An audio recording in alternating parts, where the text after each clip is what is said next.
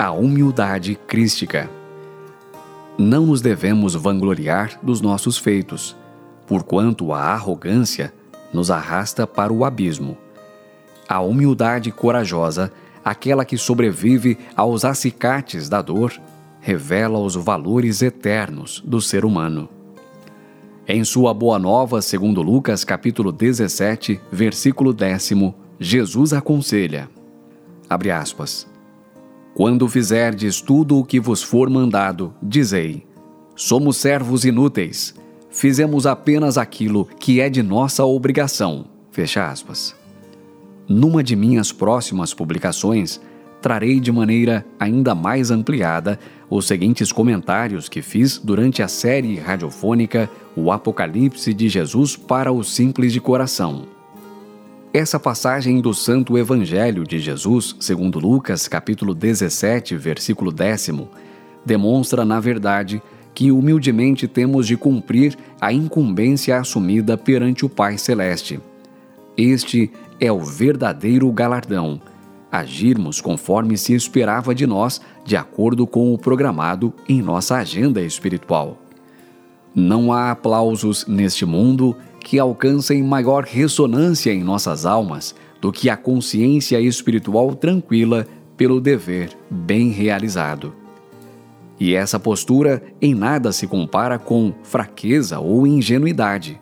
Já disse e reitero: a humildade é, acima de tudo, corajosa e não pode jamais ser comparada com submissão, quando covarde, que por sua vez é justamente o oposto dos exemplos de destemor deixados por Jesus. Lembremos-nos sempre das sábias palavras do Padre Antônio Vieira, Espírito, estudadas nestas pregações e belamente apresentadas no rádio pelo saudoso irmão Alziro Zarur. Para o deleite de vocês, transcrevo trechos da imorredora página do inspirado Vate Português. A humildade.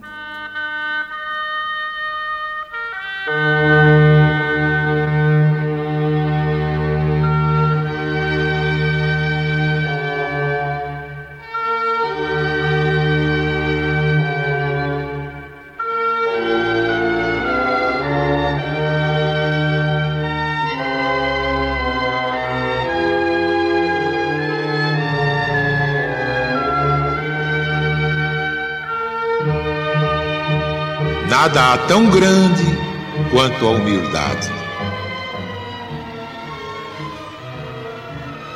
A humildade vence todas as tiranias, destrói todas as dificuldades. A humildade é irmã gêmea da persistência, filha dileta da força. Quantos humildes tens visto cair? Nenhum. E quantos engrandecidos tens visto precipitados do pedestal, onde orgulhosos se supunham eternos? Nem eu sei.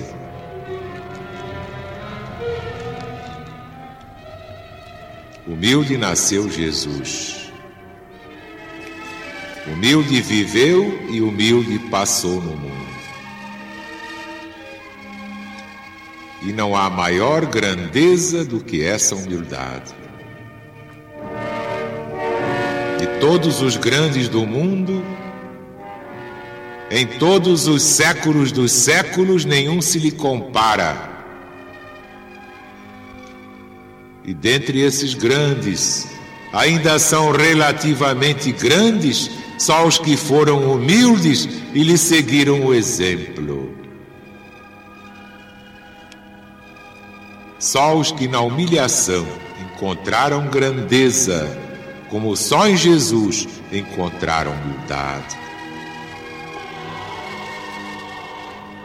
O filho dileto de Deus podia ser o maior da terra, socialmente falando, visto que ele era o representante, o escolhido do Senhor do universo.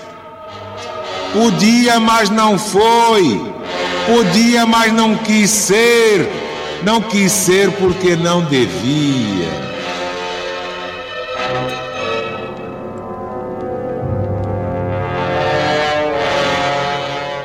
Quis ser humilde entre os humildes, simples entre os simples. Sua ação foi como a do roble. Nasceu da terra lá de baixo. O roble, ao nascer, pode ser destruído por um inseto, partido por uma criança. Mas não sendo destruído, cresce e se eleva e braceja, deita pernadas e franças, enraiza no solo, procura as camadas subterrâneas profundas, o suco com que se revigora, com que alimenta as folhas, com que fortalece as raízes e os troncos. Passados tempos, nem o maior vendaval consegue molestar. O Cristo foi assim. Começou pelas camadas populares, humildes na sua origem, miseráveis no seu sofrimento, simples na sua fé. Aí nasceu o rebentão da sua doutrina. Aí se fortaleceu, aí frutificou, e daí subiu, robustecendo-se, estendendo os braços, desafiando os vendavais e ainda abrigando aqueles que se acolhiam e se acolhem à sua sombra. Partiu de baixo para cima, dos alicerces para o cume, do nadir para o zênite. Se tivesse começado por de cima, seria contra as leis naturais. Sua obra não poderia persistir. Ninguém foi mais simples e mais humilde do que Jesus. Mas ninguém como ele é tão grande. Simples e humilde porque é a verdade. Simples e humilde porque é o exemplo. E quem o imitar na sua humildade encontrará elevação. Não há ato da vida que nos imponha tanta ponderação como o nascimento de Jesus. Seus pais tiveram de deixar a sua terra e o seu lar para irem à terra estranha, fazer aquele nascer para redimir o mundo. E para quê? Para que se cumprissem as profecias. Era preciso que o que havia de dar lugar a todos na casa de Deus nascesse sem lar e sem abrigo. O que havia de dominar os grandes tinha de se manifestar tão pequeno que havia de nascer ao desabrigo entre os simples e entre os brutos. E assim tinha de ser, para escapar à maldade dos que queriam destruí-lo logo à nascença.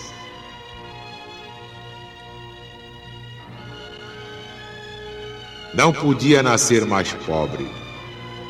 Se nascesse na rua, ainda teria por teto o céu, por luz as estrelas. Mas assim, nascendo numa gruta, seu teto seriam as pedras negras, por luz teria o frouxo clarão de alguma lanterna, por cama, palhas, por conforto, palhas. aquele que havia de ser o abrigo e o conforto universal, encontrava-se desabrigado, desconfortado como ninguém, pois até as aves têm o conforto dos ninhos, as feras o conforto do covil. E por que havia de ter princípio e fim tão miseráveis?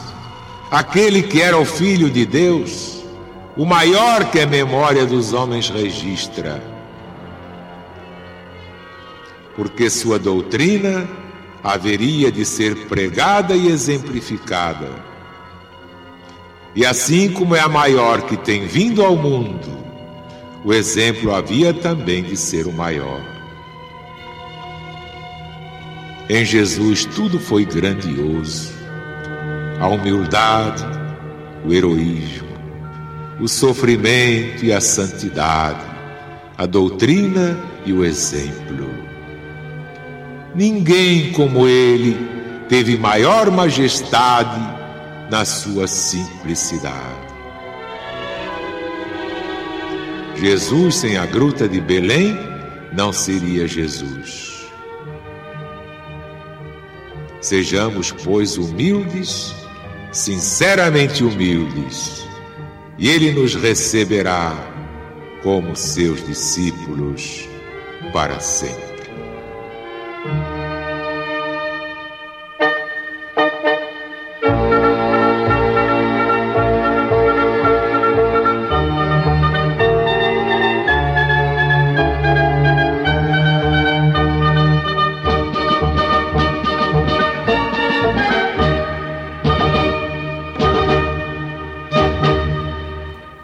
Quando Deus reconhece humildade no espírito, revela-lhe os seus maiores segredos. Perante nossa dedicação sincera, o Pai Celestial jamais nos abandonará, pois o Cristo, que não profere palavras vãs, proclama no Evangelho segundo Mateus, capítulo 6, versículo 33, e segundo Lucas, capítulo 12, versículo 31, a sua lei econômica, que decididamente ampara espiritual e materialmente os servidores da seara divina. Abre aspas.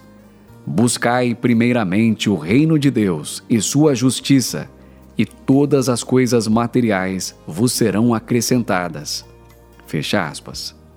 Aliás, Zarur definia essa passagem bíblica como, entre aspas, a fórmula urgentíssima de Jesus, que considero ser a lei econômica urgentíssima do Supremo Comandante da Terra, o principal pilar da economia da solidariedade espiritual e humana que há décadas pregamos. A fórmula do Cristo é valiosíssimo preceito que impulsiona e ilumina os estatutos superiores da esperança e da paz, que só podem vicejar onde imperam a verdade e o amor, a humildade e o bem.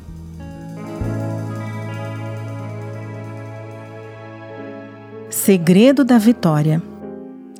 Se você quer se tornar vitoriosa ou vitorioso, além de reconhecer a sua fragilidade e superá-la, é imprescindível ancorar verdadeiramente o seu coração em Deus. Para tanto, a prece sincera e contrita é o instrumento ideal.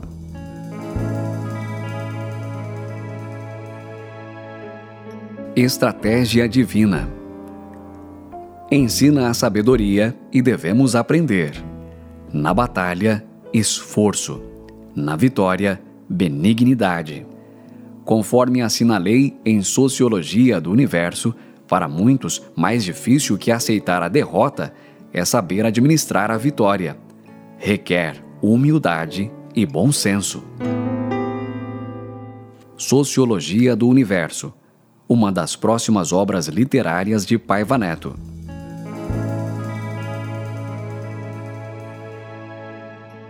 Encontrar a luz. O indivíduo que não encontra a divina luz para a sua própria luz conserva-se na região da sombra, à margem da realidade, que vai muito além do que considera como efetivamente concreto neste mundo.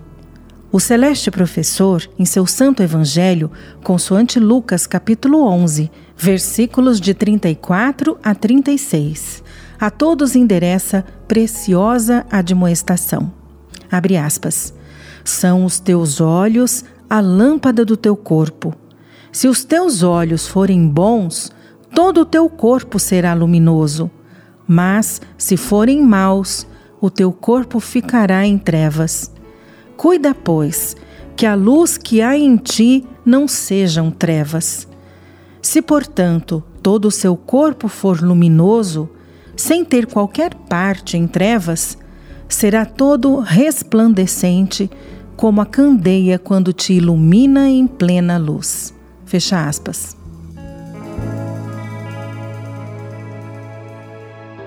Liberdade e cativeiro.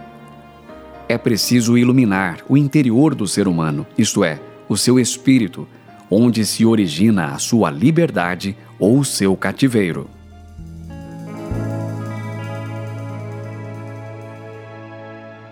Fraternidade, ética e justiça. Fraternidade é a lei, ética, a sua disciplina, justiça, a sua aplicação. Ninguém é mais infeliz do que o indigente da fé e da caridade.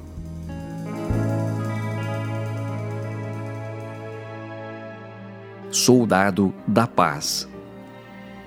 O soldado da paz do Cristo ecumênico, o divino estadista, não se deixa vencer. Com o novo mandamento de Jesus, ele vence. Instruiu o sublime mestre. Abre aspas.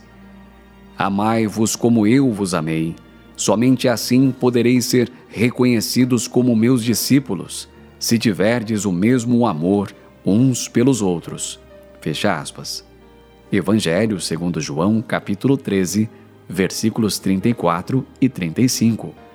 Contudo, como alertei no terceiro volume de O Brasil e o Apocalipse, publicado em 1996, para que haja segurança jurídica e espiritual, até a suprema lei do Cristo terá de ser vivida à luz dela mesma. Entre aspas, amai-vos, amai-vos e mais amai-vos. Essa é a segurança planetária do amor sem fronteiras, o sacrossanto respeito aos estatutos celestes. Não pode haver outra interpretação senão a do próprio Jesus. Entre aspas, amai-vos, amai-vos e outra vez, amai-vos ainda mais. Lembramos novamente o saudoso legionário da boa vontade de Deus e notável poeta maranhense Mário da Cruz, que concluiu: aspas, O novo mandamento de Jesus é a revolução da paz. Fecha aspas.